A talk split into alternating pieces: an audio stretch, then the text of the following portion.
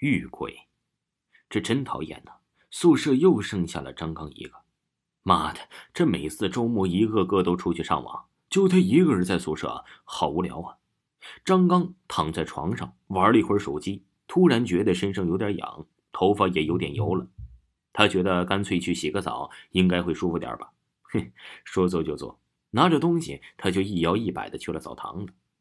这个公司的宿舍不怎么样，但是洗澡的地方还是有的。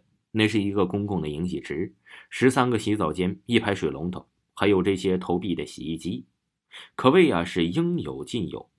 刚进门，左手边就是三部洗衣机，右边那两排一共是四个浴室，再往里啊尽头啊是一排水龙头，这对面呢是剩下的五个浴室，只是这五个的水龙头啊比每一个的都要大一些。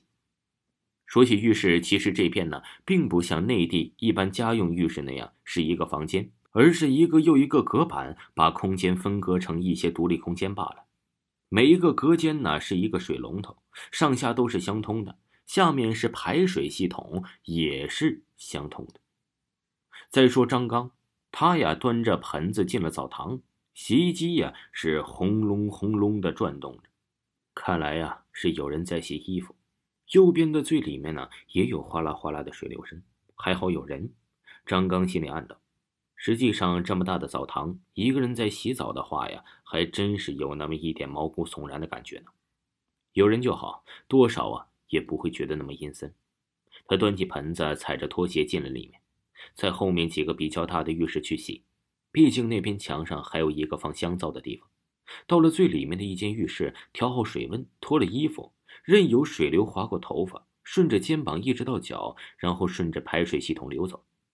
水雾弥漫，让张刚的身影在浴室里有点看不真切。他哼着小曲儿，打上洗头膏，开始洗头。他这人呢，有个坏习惯，他洗头从来不像别人，直接打了洗头膏就站在这水龙头下面。他是仰着头，从额头冲到头发，再到后脑勺。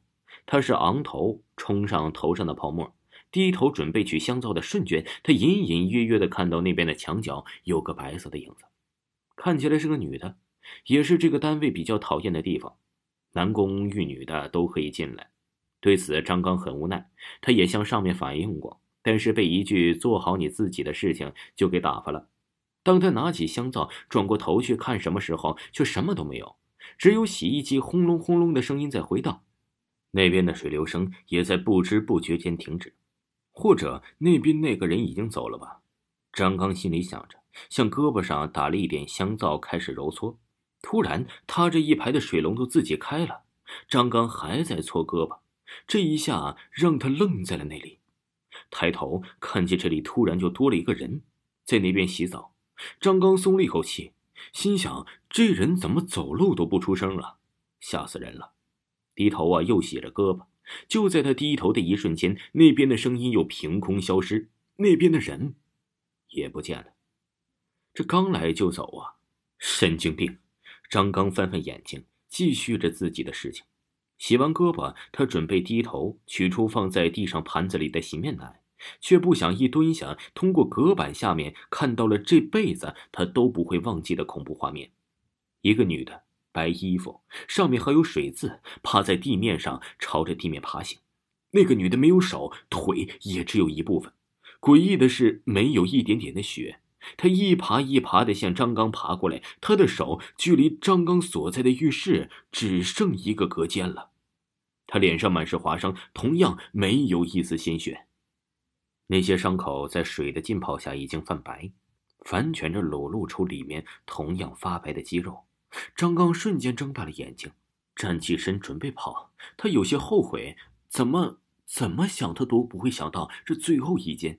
现在要跑出去，必经过那个女的趴着的隔间，他可没有勇气再看她一眼。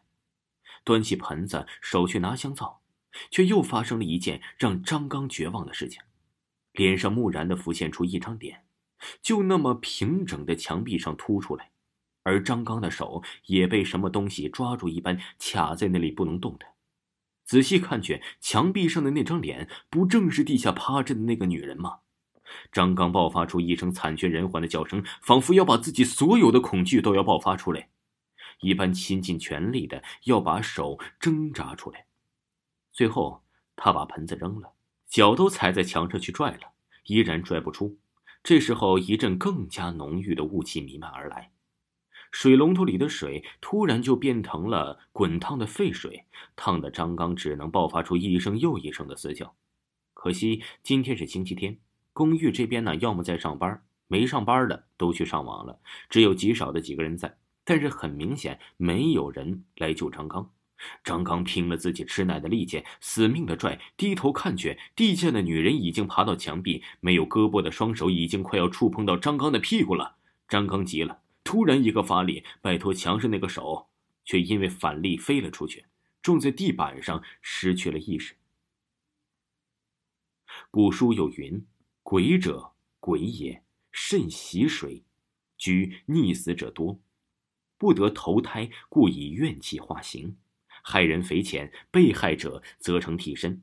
溺死之鬼得以投胎转世，又以迎喜之处居多，名曰遇鬼。张刚醒过来的时候，浴室里已经空无一物，散落的洗漱用具、倒扣的盆子，还有自己脑袋上的鲜血，都告诉他这一切是真的。他宁愿告诉自己这一切都是假的，可是怎么也没有办法控制自己颤抖着双手的恐惧的心情。光身子被女鬼看到了，又能怎么的？这时候谁还在意这些呢？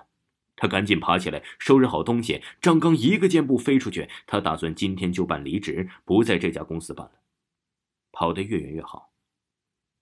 却不曾想，洗衣机的盖子蓦然打开，里面直挺挺的站起了一个白衣影子，一把抓住张刚，就那么抓进了洗衣机。在一阵轰隆隆的声音里，归于平静，只有洗衣机的排水管道里。流出了一大滩红色的液体。